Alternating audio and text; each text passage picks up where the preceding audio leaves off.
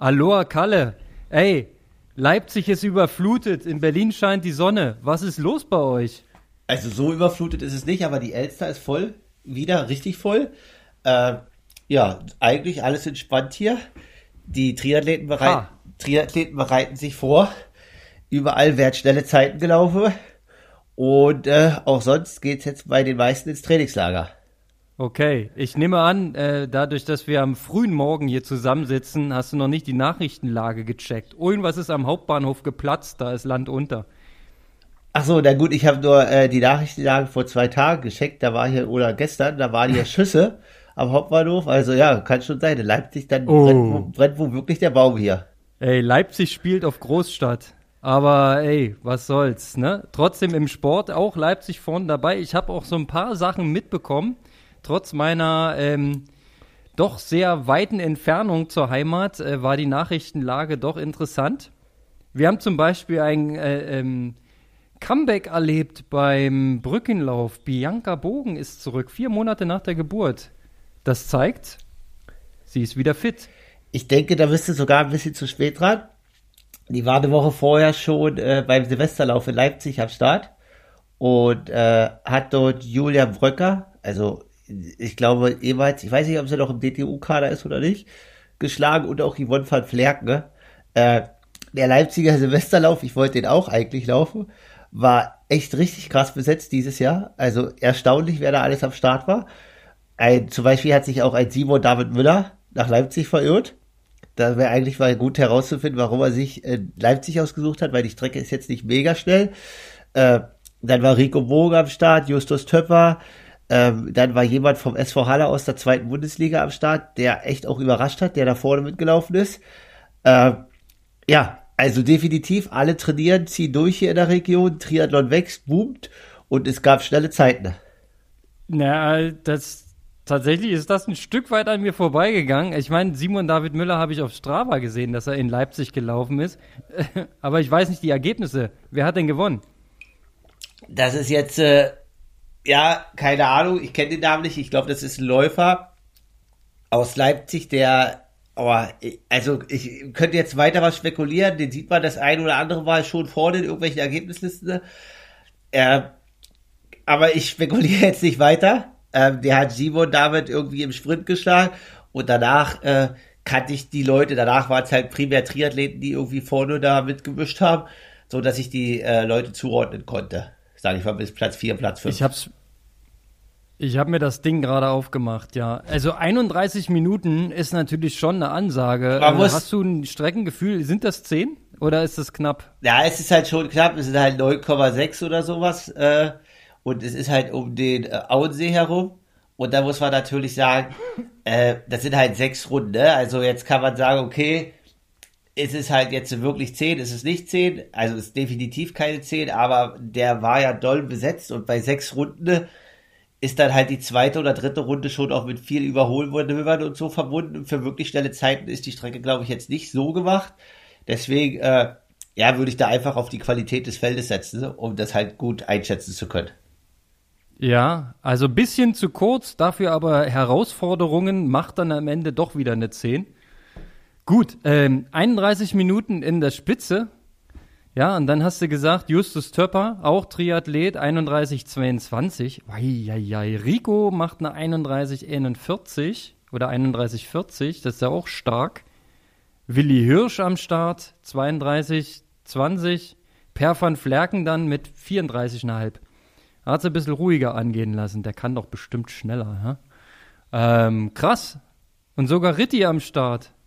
Der schafft noch 35, 40. Respekt. Christian Kramer. Äh, Shoutouts hier. 35, 40 ist meine Altersklasse. Obwohl, nee, ich bin jetzt eine weiter. Mist. Verdammt. Naja, aber starkes Ding. Starkes Ding. Kann man nicht meckern. Schön, dass das stattgefunden hat.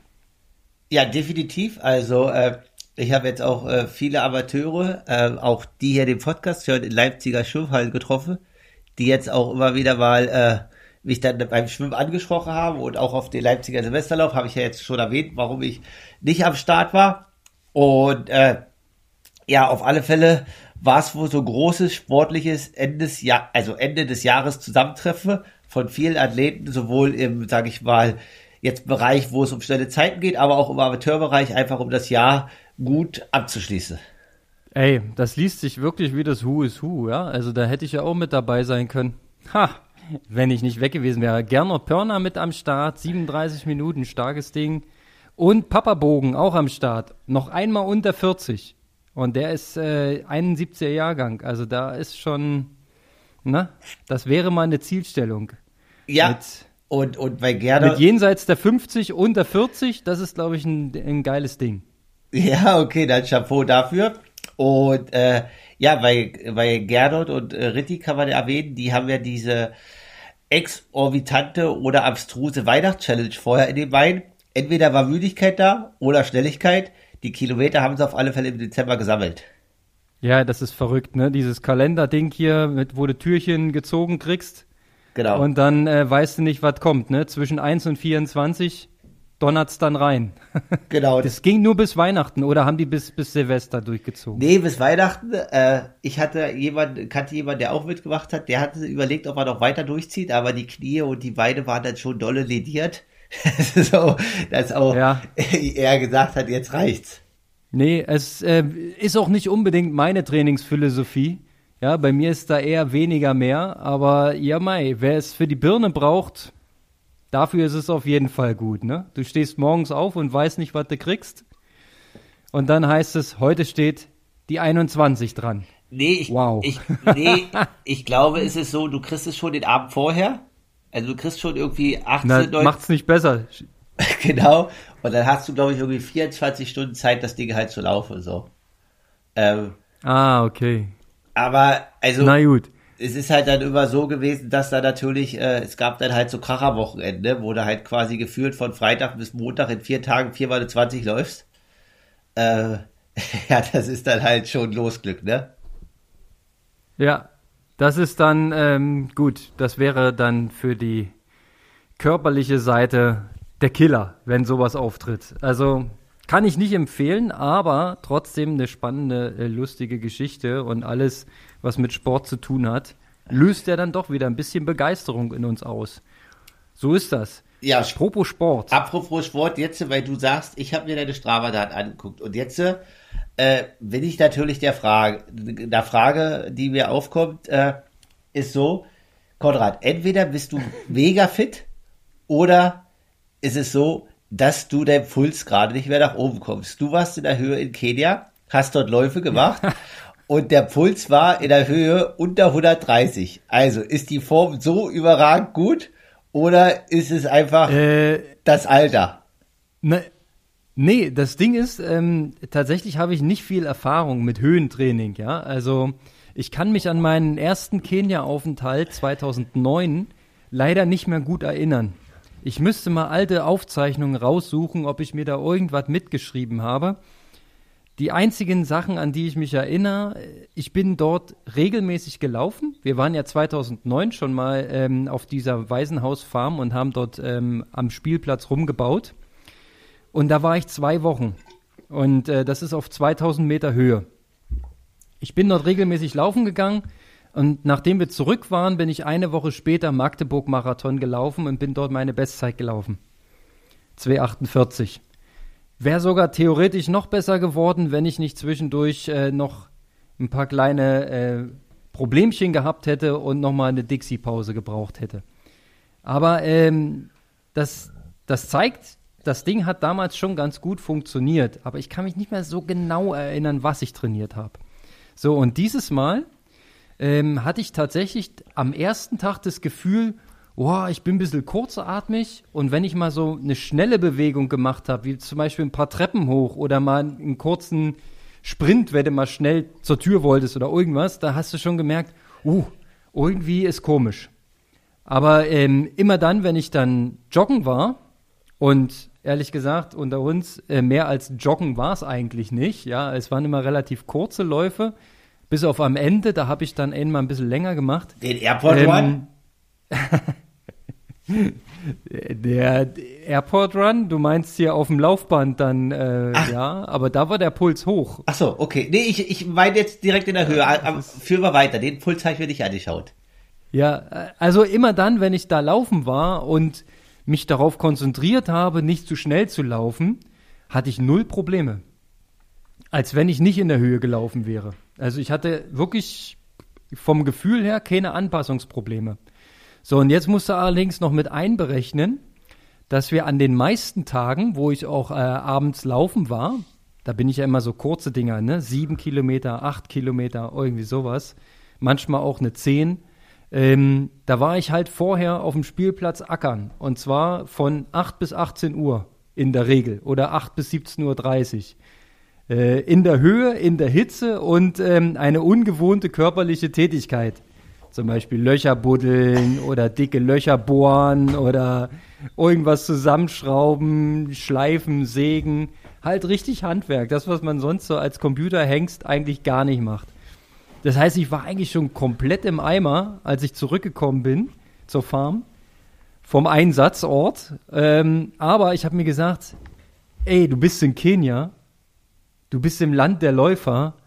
Scheißegal, wie es dir geht. Wenn du zurück bist, ziehst du dich sofort um, ziehst die Laufbotten an und gehst laufen. Und wenn es nur eine 5 ist. Und genauso habe ich es gemacht. Ich bin halt dann ähm, jeden Tag laufen gewesen.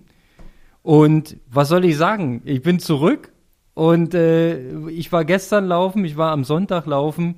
Es geht richtig gut. Es ist ja echt ein geiles Ding. Also wenn ich Profisportler wäre, ich würde mich wahrscheinlich öfter mal in die Höhe begeben. ja, also definitiv. Das ist äh, ja auch bekannt, dass es äh, ohne Höhe nicht mehr geht. Das haben wir ja auch oft genug hier besprochen. Und natürlich äh, ist es auch, wenn, wenn das bei Profis wirkt und man sich nicht komplett abschießt, so wie du das ja jetzt nicht gemacht hast, sondern wahrscheinlich relativ gut gesteuert hast, einfach ruhig zu laufen, dann wirkt Höhe natürlich auch bei dem Amateurkörper genauso wie bei dem Profikörper.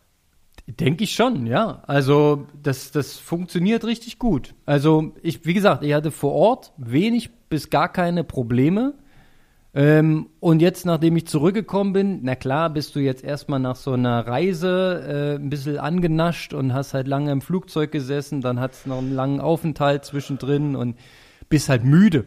Aber wenn das Problem gelöst ist, indem du ausgeschlafen hast, dann ging das alles super. Ja, dann, äh, ja, ich kann jetzt auch nicht klagen. Ähm, ich würde jetzt einfach den Drive mal nutzen, weil mir ist es tatsächlich im Herbst bislang nicht gelungen, so richtig den, den Drive reinzukriegen ins Training. Also ich habe keinen guten Rhythmus, den Trainingsplan, den ich mir geladen habe, den setze ich so gut wie gar nicht um. Und ich komme auch nicht auf meine gewünschten Stunden. Ja, und wenn ich meine Jahresstatistik 2023 auspacke, dann sehe ich auch, ich habe eigentlich das, was ich mir vorgenommen habe, diese eine Stunde am Tag im Durchschnitt. Ja, das sind ja dann 365 Stunden Sport im Jahr habe ich leider nicht geschafft, habe gefehlt. Bin auf 332 Stunden gekommen. Also das ist ein, ein Wochenschnitt von 6,4 Stunden. So, und äh, wenn du es genauer sehen willst, ich kann das ja auch nochmal als Bildchen fertig machen und dann posten. Ähm, wir können ja gerne mal Zahlenvergleich machen. Hast du denn schon bei dir Statistik gemacht und ähm, hast du die Zahlen da? Äh, ja, ich habe die neulich auf äh, Dings gepostet. Wenn du mir eine Sekunde gibst, dann gucke ich kurz nach. Ähm, aber die Ich gebe dir eine Sekunde.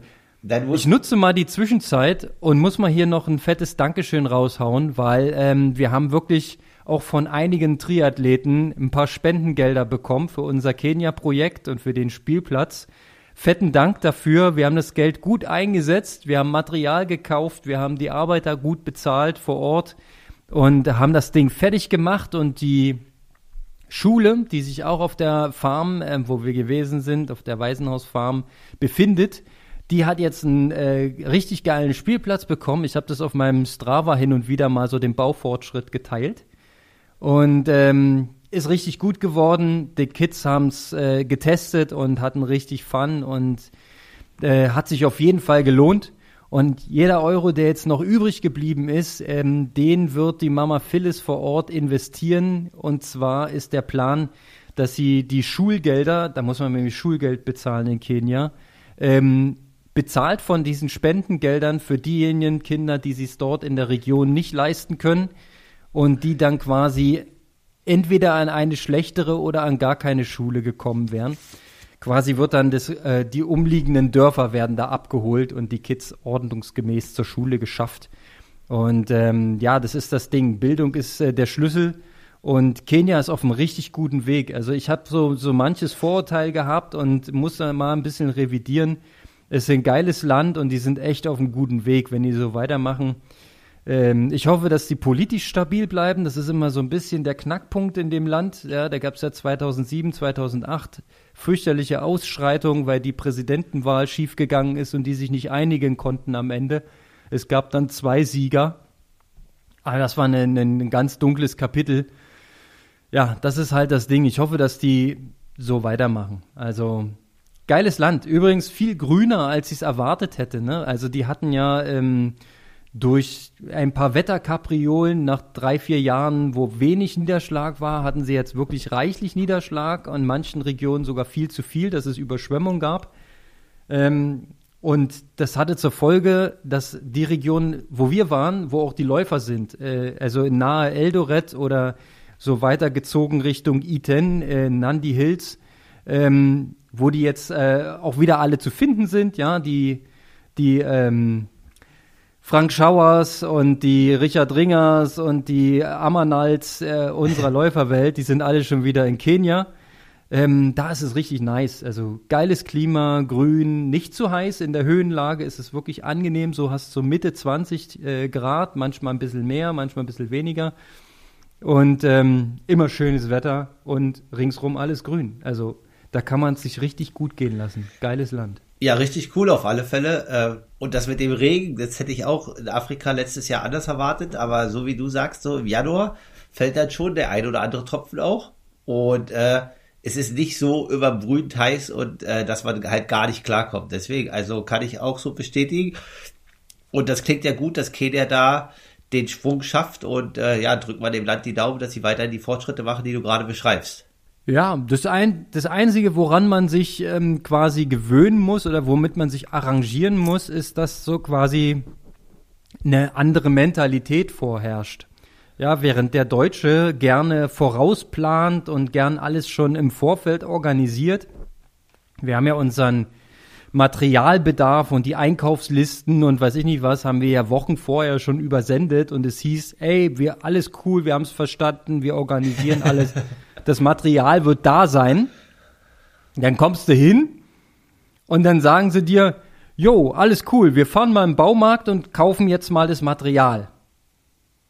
So, Schnitt, sechs Stunden später kommen sie zurück, waren in vier Baumärkten in der ganzen Region und haben natürlich nicht die Schrauben bekommen, die wir brauchen. Also, das ist, das sind halt so Dinge, da würde dann der, der Deutsche sagen, das muss doch anders angegangen werden, das Projekt. Und der Kenianer sagt, ja, aber es ist doch alles gut. Wir, wir fahren jetzt los und wir lösen das Problem. Kein Problem. Ey, und was soll ich dir sagen? Äh, wir brauchten halt richtig dicke, fette Schrauben, so eine, so eine Bolzenschrauben, womit du dann zwei so eine Pfosten zusammenbinden kannst, ne?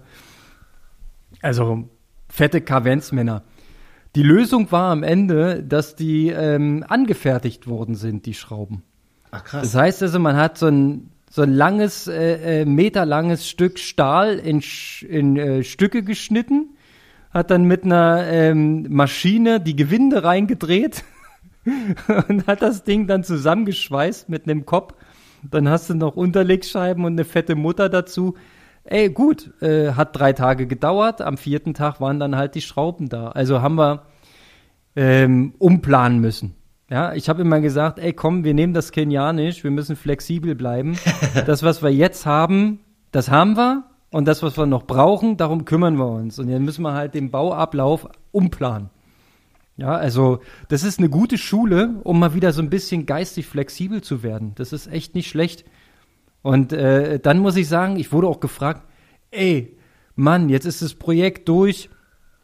Könnt ihr euch jetzt denn wenigstens erholen? Ja, weil wir ähm, am Ende noch zwei Tage äh, in so einem Nationalpark waren und so ein paar geile Tiere angeguckt haben. Da habe ich gesagt, das Ganze war für mich eine Erholung. Weil ähm, Urlaub entsteht ja immer dann, wenn du was komplett anderes machst als in deinem Alltag. Ja. Und das war komplett anders, ja. Also ich habe so äh, körperlich gerackert und das größte Problem war, wie ich ein Loch in den Boden kriege oder wo ich die Schrauben herbekomme. Ja, normalerweise habe ich ganz andere Dinge hier. Da, da bin ich beim äh, Genehmigungsverfahren für den Firmenlauf Leipzig, weil das Tiefbauamt jetzt ein Veto eingelegt hat, äh, geht es dort in die nächste Runde und es gibt wieder Probleme. Ja, das ist jetzt wieder Schnitt, Baustelle ist fertig, Computerarbeitsplatz und menschliche äh, Probleme der Bürohengstart sind jetzt wieder zu lösen. Also von daher, es war alles komplett geil. Erholung, ich würde es jederzeit wieder machen. Ja, richtig cool. Also, und jetzt ist ja fertig, aber äh, du hast gesagt, Projekte.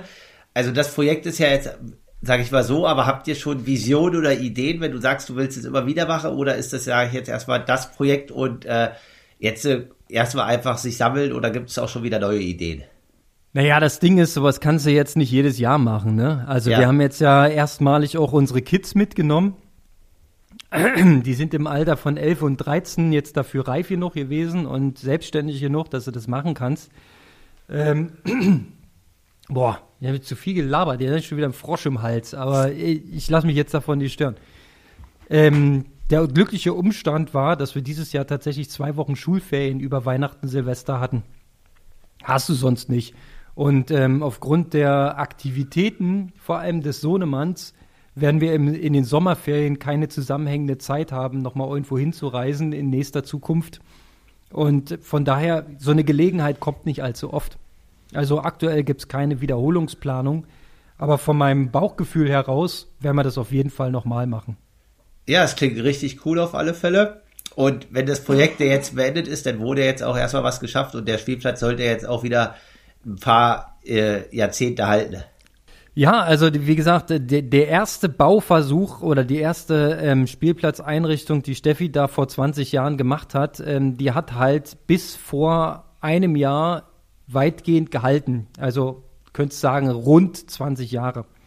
So, und dann musste jetzt äh, ein Großteil entfernt werden, weil es baufällig war, nicht mehr sicher war.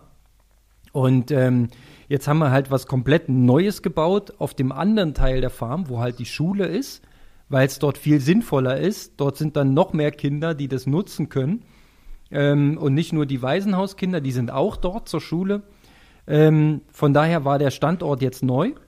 Und an dem alten Standort werden jetzt gerade im Moment noch äh, Reparatur- und Erweiterungsarbeiten ohne uns durchgeführt. Die haben wir quasi noch geplant und veranlasst und bezahlt. Und es wird jetzt quasi autark ähm, von den Arbeitern vor Ort noch fertig gemacht. So dass wir quasi zwei Areas haben, einmal an der Waisenhaus-Farm äh, äh und einmal an der Seite, wo die Schule ist. Also so in etwa muss man sich vorstellen oder kann man sich vorstellen. Die Lösung ist, die, die hatten wir vorher auch nicht, ne? Das war auch so ein bisschen spontan, dass nochmal umgeplant worden ist, aber die ist jetzt perfekt, so wie es gelaufen ist. Also, wie gesagt, ähm, nimm's kenianisch, das, was kommt, das kommt. Und du musst halt mit dem äh, arbeiten, was du zur Verfügung hast. Und diese Flexibilität, die nehme ich auf jeden Fall mit als Lehrer. Das ist ähm, definitiv was Gutes, was man auch wiederum auf dem Sport ähm, nehmen kann. Ja, weil wer kennt es nicht? Du als Jungvater kennst es bestimmt auch. Du hast ein Training geplant, es kommt was dazwischen, dann musst du halt flexibel bleiben. Ne? Kannst du nicht festgehen. Family first, das ist wichtig. Bei mir spielt auch noch der Job eine Rolle. Und als drittes kommt erst der Sport. Da muss man manchmal umplanen, manchmal äh, eine Gelegenheit nutzen, die vorher nicht da war. Und ähm, immer schön locker gucken, was geht und dann läuft das dann. Also das ist so meine, meine Takeaway-Message vom Ende des Jahres.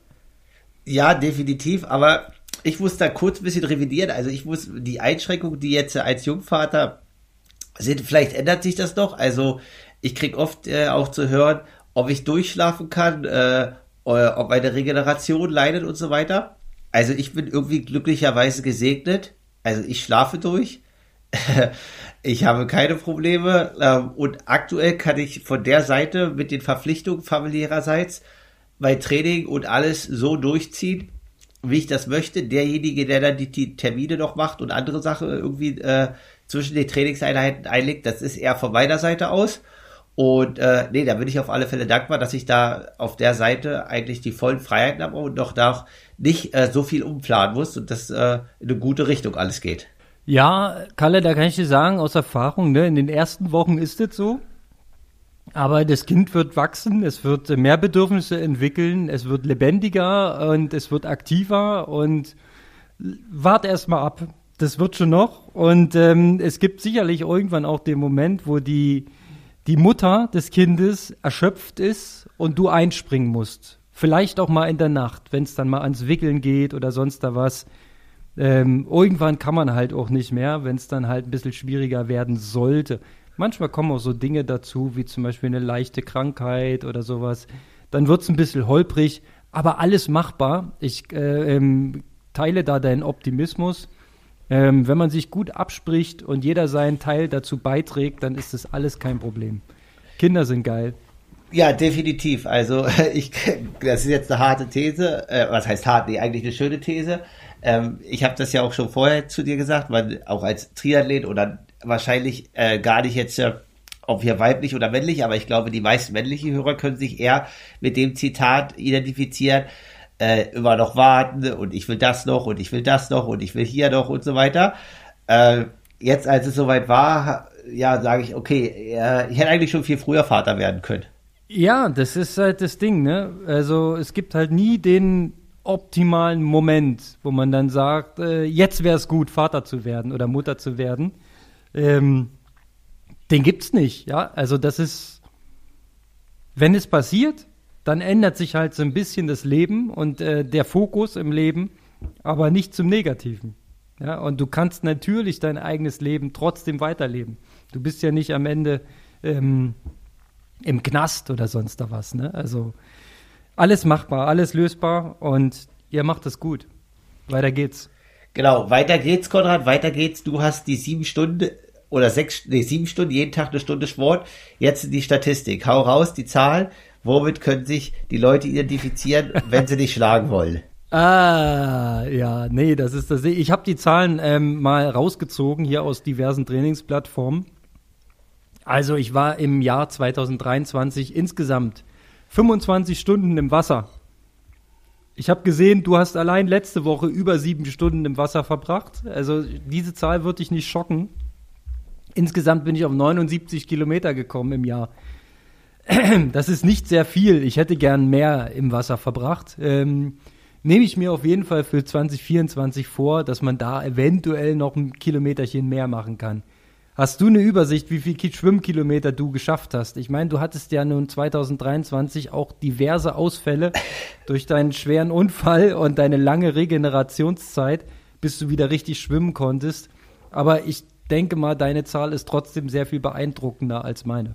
Also, man muss natürlich ja realistisch sagen, der Unfall war ja im April, das wissen ja jetzt auch alle Hörer hier. Äh, aber zu der Statistik zählt ja der Januar, Februar und März auch dazu. Und äh, dann hast du re recht, Schwimmen hat am längsten gedauert, deswegen ist es auch die Zahl, die am geringsten ausfällt. Ähm, Habe ich ja erst wieder, sage ich mal, am 20. oder 23. November wieder schwimmen dürfe. Und äh, ich bin aber natürlich zwischenzeitlich viel Beine geschwommen, deswegen ist die Zahl gar nicht so niedrig. Obwohl ich sagen muss, in der Gesamtbewegung hat es vielleicht so ein bisschen was fürs Wassergefühl gebracht. Aber konditionell in, in der Komplexität äh, ist der Step halt trotzdem jetzt erst vollzogen, so, ne? Also ich würde jetzt einfach so sagen, dass man wirklich wieder richtige Schwimmeinheiten oder so schwimmen kann, auch mit einem Niveau oder so. Deswegen, ich finde das echt erstaunlich, dass das bei dir immer so krass geht, dann von einmal auf nichts, äh, dass du mit so wenig Kilometern dann immer wieder dabei bist. Also ich würde schon sagen, dass ich jetzt so fast acht Wochen gebraucht habe, um auch den Umfang wieder zu verkraften und auch wirklich mal ein Gefühl zu haben. Äh, lange Rede, also es waren glaube ich irgendwie 610 Kilometer Davon würde ich jetzt aber einfach noch mal für das halbe Jahr beide schon wahrscheinlich 200 abziehen. Also es waren nur 400 Kilometer im Wasser. Das ist schon relativ wenig ähm, für einen Profiathlet, wenn man sich so bei den anderen das anschaut. Aber ja, die Umstände waren halt dementsprechend und ich war dann trotzdem erstaunt, dass es doch so viel war. Ich finde es eine sehr beeindruckende Zahl und ich bin Fan vom Beineschwimmen, Kalle. Das weißt du, von, von Beginn an habe ich gepredigt, mehr Beineschwimmen, Beineschwimmen, Beineschwimmen, weil das ist die einzige Variante, wie du deine Wasserlage verbesserst. ja, du kriegst mehr diese Rennbootform im Wasser, dieses, dieses leichte, durchgebogene Hohlkreuz und die Beine an die Oberfläche. Das ist ja das, was die meisten Leute langsam macht, dass die Beine zu tief im Wasser hängen. Die bremsen halt dann einfach. Und ähm, Beine schwimmen ist so extrem wichtig und ich habe so ähm, gelitten eigentlich in dem Jahr 2023, weil ich doch hier meinen mein leichten Halswirbelsäulenklemmer habe und mein rechter Arm immer gezuckt hat und immer taub geworden ist. Und ich konnte das ganze Jahr über eigentlich nicht Beine schwimmen. Ich habe dazu höchstens mal so 50 Meter oder mal 100 Meter. Genau, neulich hast ja, du gepostet, irgendwann war wieder endlich mal 200 oder 400 ja. Beine am Stück, ne? Genau, das war, bevor wir geflogen sind nach Kenia, äh, ist es zum ersten Mal gelungen, wieder 400 Beine am Stück zu schwimmen. Also man muss sich das so vorstellen, wenn ich die Arme in Vorhalte habe und den Kopf aus dem Wasser nehme, dann hast du ja so eine überstreckte Nackenhaltung. Und das ist genau der Trigger, der auf den Nerv drückt und der, der quasi den rechten Arm dann taub macht. Und ähm, das tut dann auch richtig weh. Und deswegen habe ich das nicht machen können. Und es ist besser geworden. Es ist äh, in den letzten Monaten Stück für Stück langsam besser geworden. Es ist immer noch nicht weg, der Mist. Aber ich glaube, es integriert sich. Also das, das wird. Es geht in die richtige Richtung. Und ich wäre so happy, wenn ich wieder regelmäßig Beine schwimmen kann, weil das war früher in meinem Einschwimmprogramm ein Standard. Ich bin, ähm, Einschwimmen war bei mir immer 400 Kraul Rücken im 100er Wechsel, 100 Brust locker, 400 Beine 100 Brust locker und danach war ich ready für die Session.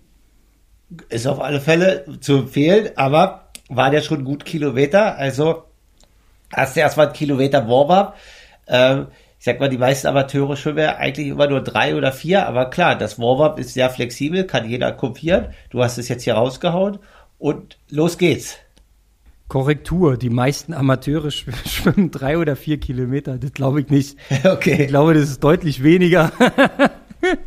Äh, ich habe mal hier mit dem Taschenrechner die spaßenshalber den Wochendurchschnitt im Schwimmen gerechnet. Für meine 79 Kilometer entspricht es 1,5 Kilometer pro Woche. Das ist schon traurig, oder? Ja, aber. Wenn ich deine 610 mal durch 52 Wochen teile, dann hast du trotz deiner schweren Unfallverletzung und lange Zeit gar kein Wasser, hast du trotzdem zwölf Kilometer die Woche im Schnitt. Das ist schon eine andere Hausnummer. Ja. Also logisch. Aber du hast auch dann ähm, einen anderen Anspruch. Ist ja auch klar. Ja, so. Und jetzt geht's weiter, Konrad. Radfahren. Wie sieht's da aus? Radfahren. Äh, 4975 Kilometer. Leider die 5000 gefehlt um 25 Kilometer. Ähm, das Ganze in 148 Stunden. Ähm, ich bin ja ein Fan davon, eher kurze, knackige Einheiten zu machen. Von daher, wenn man jetzt den, den Jahresdurchschnitt äh, in der Geschwindigkeit ausrechnen würde, ist das, glaube ich, relativ viel. Ähm, 5000 Kilometer, ne, insgesamt so im Schnitt 33,5 km/h. Also das ist schon zügig immer gefahren, aber das liegt daran, an meiner Art zu trainieren. Also ich mache selten so drei oder vier Stunden GA ganz locker, wo man dann auch mal ein bisschen ruhiger fährt. Sondern ich bin immer so der gestresste Typ, der dann in der Mittagspause einen Fuffi fährt und den dann kloppt, damit ich dann möglichst viel Belastung in möglichst kurzer Zeit raushole. Ist vielleicht trainingstechnisch nicht immer optimal, aber ähm, dadurch kommt es zustande, dass ich die 5000 Kilometer ähm, in relativ wenigen Stunden so ähm, absolviert habe. Also 148 Stunden auf dem Rad, 5000 Kilometer. Ich denke mal, ähm, deine Zahl ist da etwas stattlicher, trotz der Verletzungspause, weil du bist ein fleißiger Radfahrer.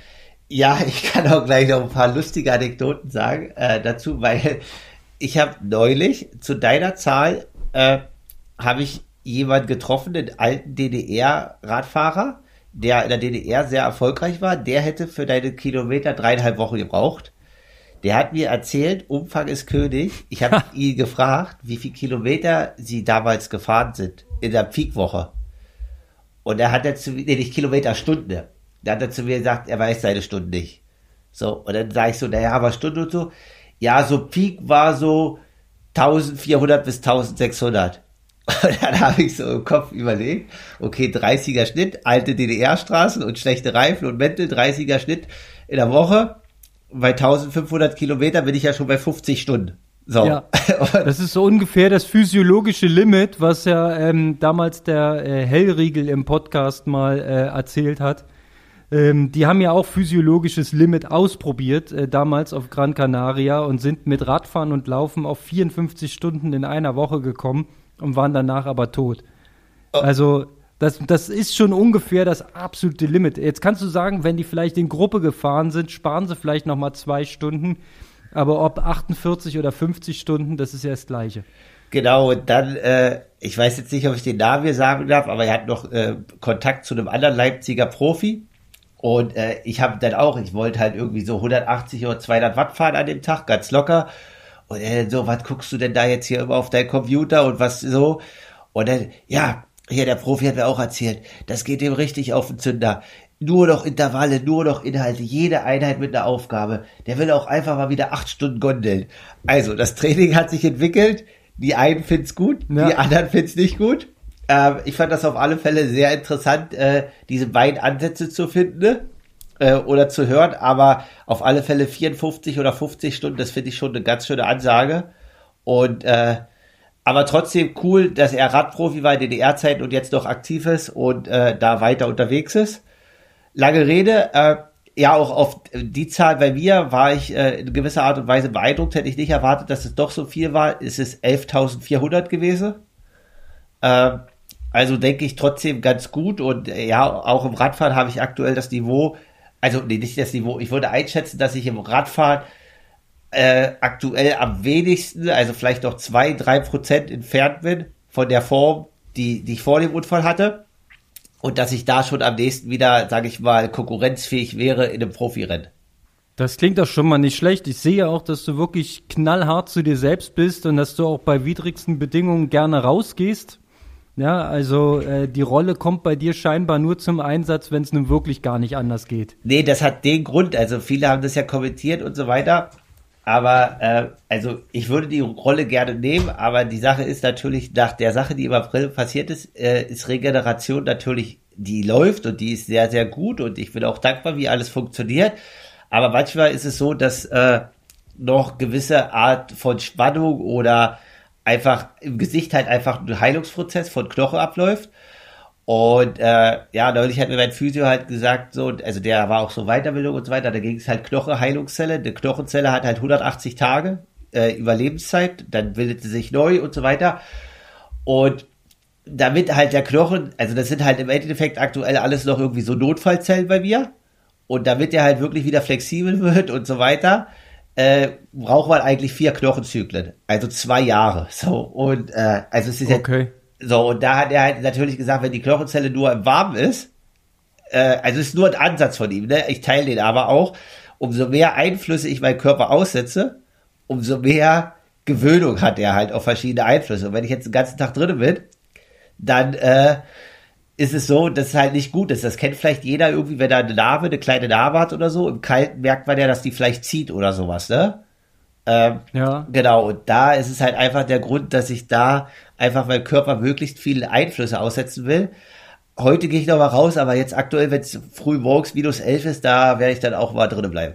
Ja, ich wollte gerade fragen, wie machst du es denn mit der Kälte? Weil ich habe schon bei 0 Grad ähm, absolute Schwierigkeiten. Also mir würde auch mit guter Kleidung, ähm, auch mit Radüberschuhen, Neopren und so weiter, ich kriege sofort Eisfüße so dass die taub sind und habe auch mit den Händen massive Probleme, trotz dickster Handschuhe, die angeblich bis minus sonst was halten. Ähm, funktioniert alles bei mir nicht so geil, dass ich Deswegen bin ich nicht so der Fan, im Winter draußen zu fahren, ähm, einfach weil ich friere, weil es mir zu kalt ist. Also Schuhe sind halt einfach Überschuhe, finde ich halt, brauchst du halt gute und äh, in Bein- und äh, Brustbereich ist es halt so, dass ich halt irgendwie aus, weil ich ja auch eigentlich gerne Langlauf fahre, so äh, relativ gute Langlaufsache habe. Die sind gar nicht so dick und auch nicht irgendwie so Zwiebelprinzip und so.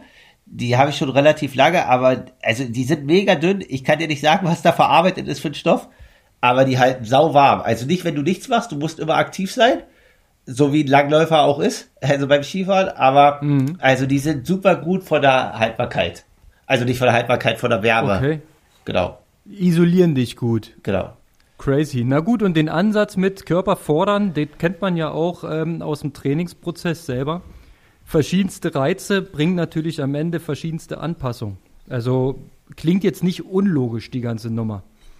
Ja, also, obwohl du ja eigentlich auch beim Laufen in der Kälte draußen bist, das könnte man ja auch schon gelten lassen.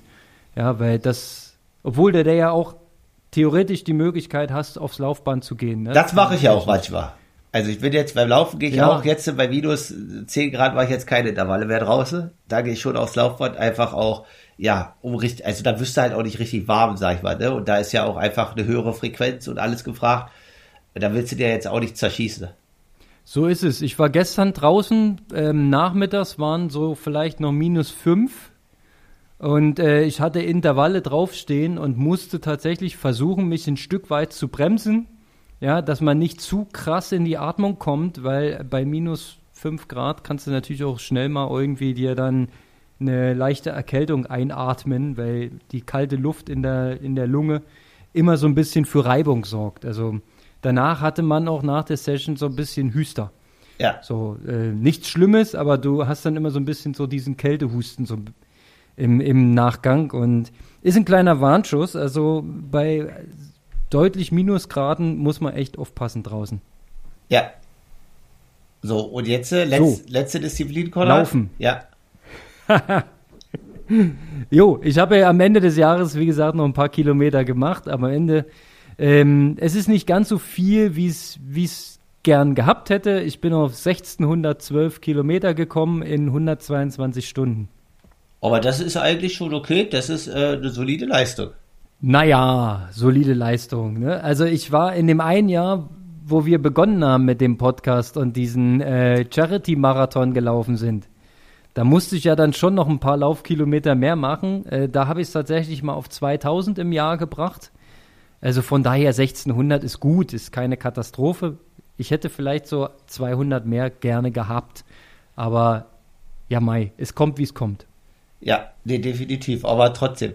Ja, Laufen war eigentlich auch ganz gut. Da, äh, es war, glaube ich, äh, 2100, 2050, da war der Ausfall auch lang. Da würde ich aber auch nochmal 200 Kilometer abziehen, weil äh, die Spaziergänge auf dem Schiff, die wurden halt durch die äh, Geschwindigkeit des Schiffs als relativ äh, schnelle Läufe bewertet. Also wenn ich dann in einer Stunde irgendwie 40 Kilometer laufe, weil quasi das Schiff ja auch eine Bewegung hat.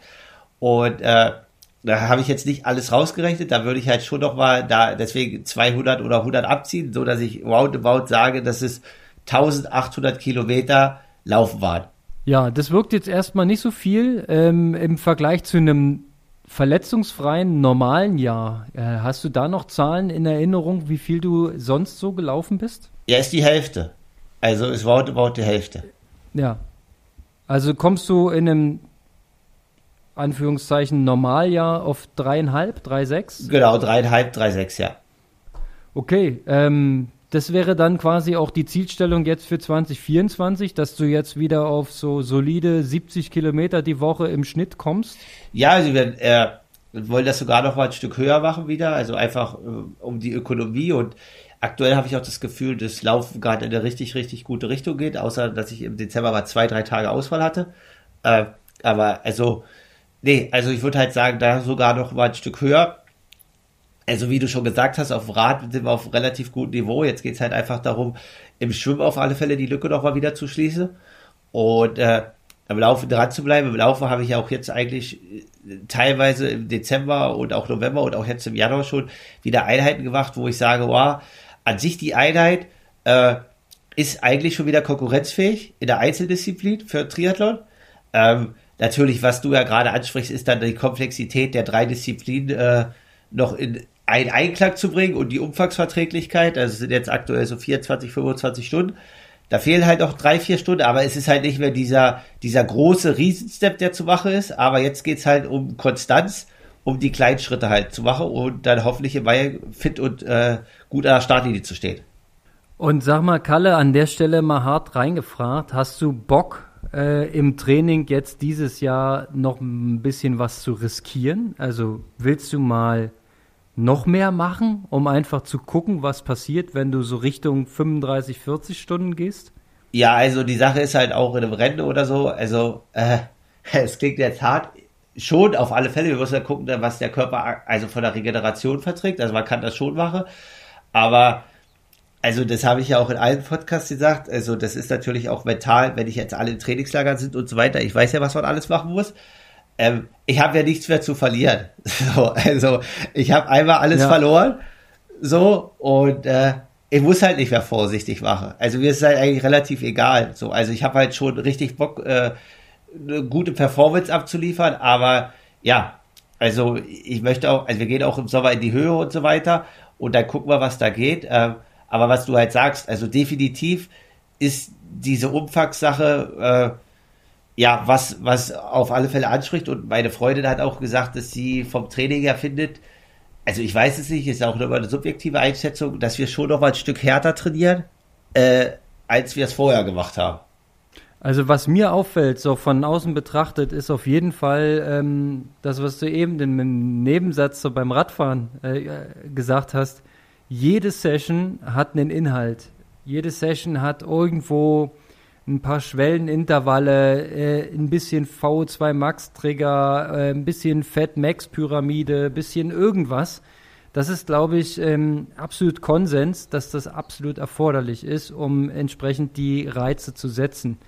Was aber auch ähm, nahezu einhellige Meinung ist, dass äh, in einem Langzeitausdauersport wie Triathlon ab Mittelstrecke bis Langstrecke, ja, ähm, geht halt am Ende nichts über das Volumen. Ja, am Ende ist das Volumen die Eintrittskarte in diesen Bereich, wo du hin willst. Und äh, jetzt habe ich was aufgeschnappt ähm, von dem Trainer von Hayden Wild. Der hat gesagt, dass Hayden Wild im Schnitt 100 Kilometer die Woche läuft und in Peakwochen sogar bis zu 160. So, und jetzt sagt man, okay, Kurzdistanzler okay, der läuft richtig gut, ne? Ist schon äh, unstrittig. Aber so viel Volumen im Laufen, der muss ja dazu auch noch seine äh, 500, 600 Kilometer Rad machen und dann auch noch sau viel schwimmen. Ähm, das ist ja schon richtig, das ist ja wahrscheinlich mehr als 80 Prozent der Langdistanzler machen. Ja. Das ist schon richtig verrückt. Und dann ergänzend dazu sagte er noch, Hayden Wild lässt er zweimal in der Woche einen Long Run machen. Einmal zwei Stunden und einmal zwischen 1,20 und 1,40.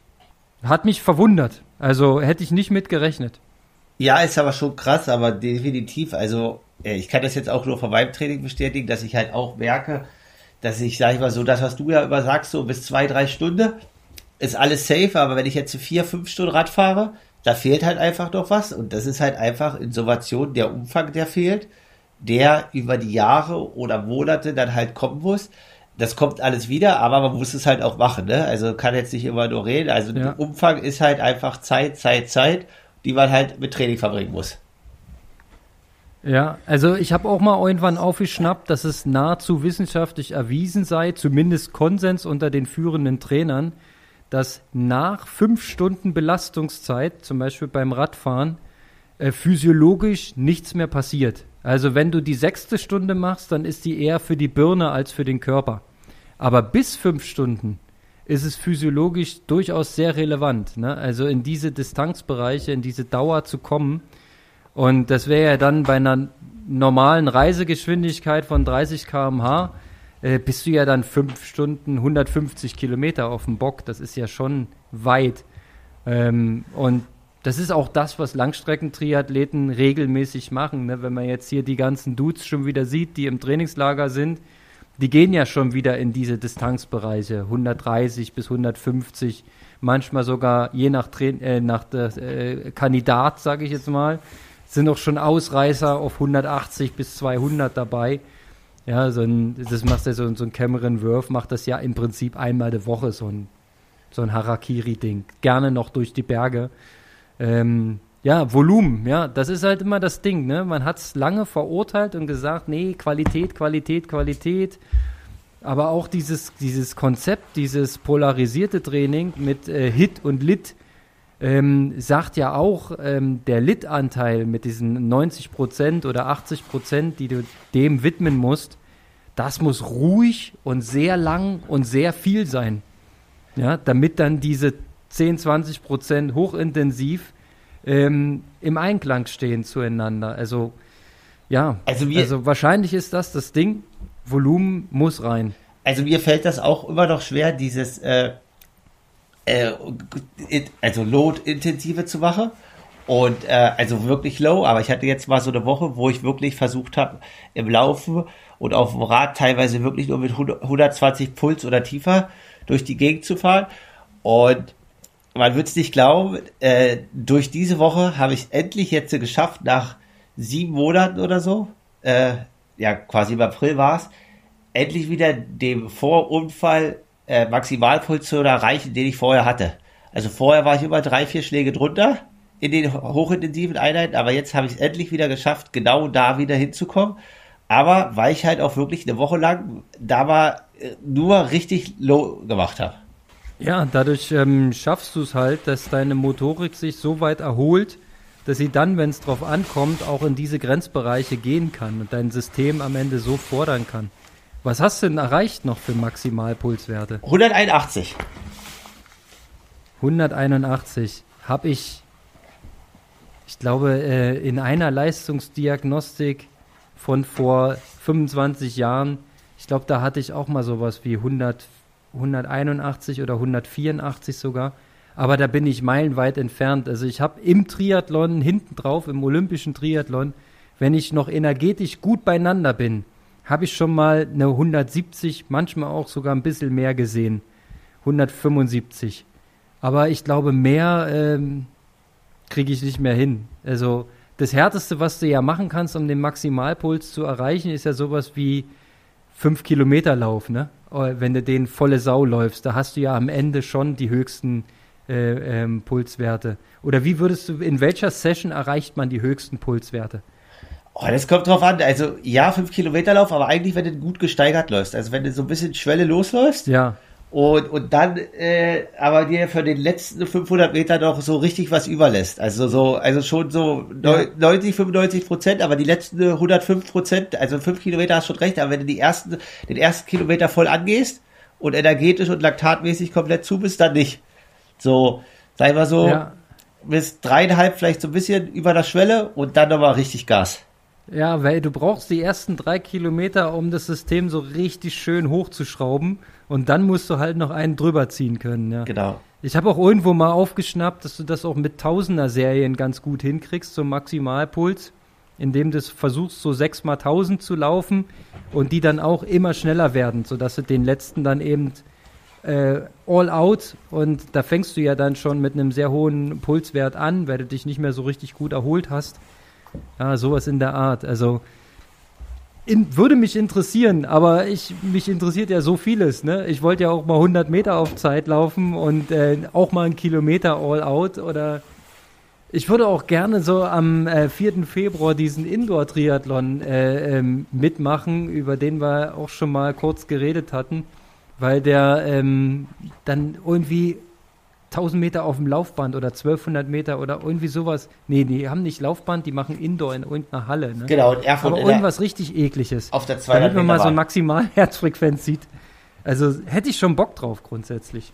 Ja, lass uns da gerne nächste Woche nochmal drüber sprechen, Konrad, was wir da angehen und wie wir das machen und ob wir da eventuell am Start sind. So machen wir das. Also fassen wir mal zusammen. Wir sind gut ins neue Jahr gestartet, Kalle. Also du machst auf mich, äh, machst mir einen guten Eindruck. Ich bin äh, zuversichtlich. Und äh, Kenia war super. Ich äh, bin dankbar für das Erlebnis und für die äh, Spendengelder, die wir bekommen haben. Jahresstatistik haben wir gemacht. Äh, wir haben die Zahlen uns um die Ohren gehauen und 2024 neues Jahr, neues Glück. Genau, da greifen wir wieder Das- an und hoffentlich so vielleicht gehen sogar wir. schon in Erfurt im Februar. Na, mal schauen. Wäre mein Geburtstag. Wäre auch ein schöner Termin, ne? Wäre gut, ja. Ich werde 35. ja, gefühlt. Plus. Okay, plus, plus, plus Buchstaben.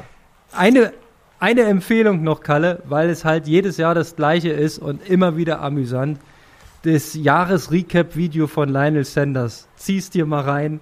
Es ist, es ist so geil. Er oh. hat, es hat's jetzt wieder rausgefunden, woran es lag. Okay, das schauen wir mal. Ja.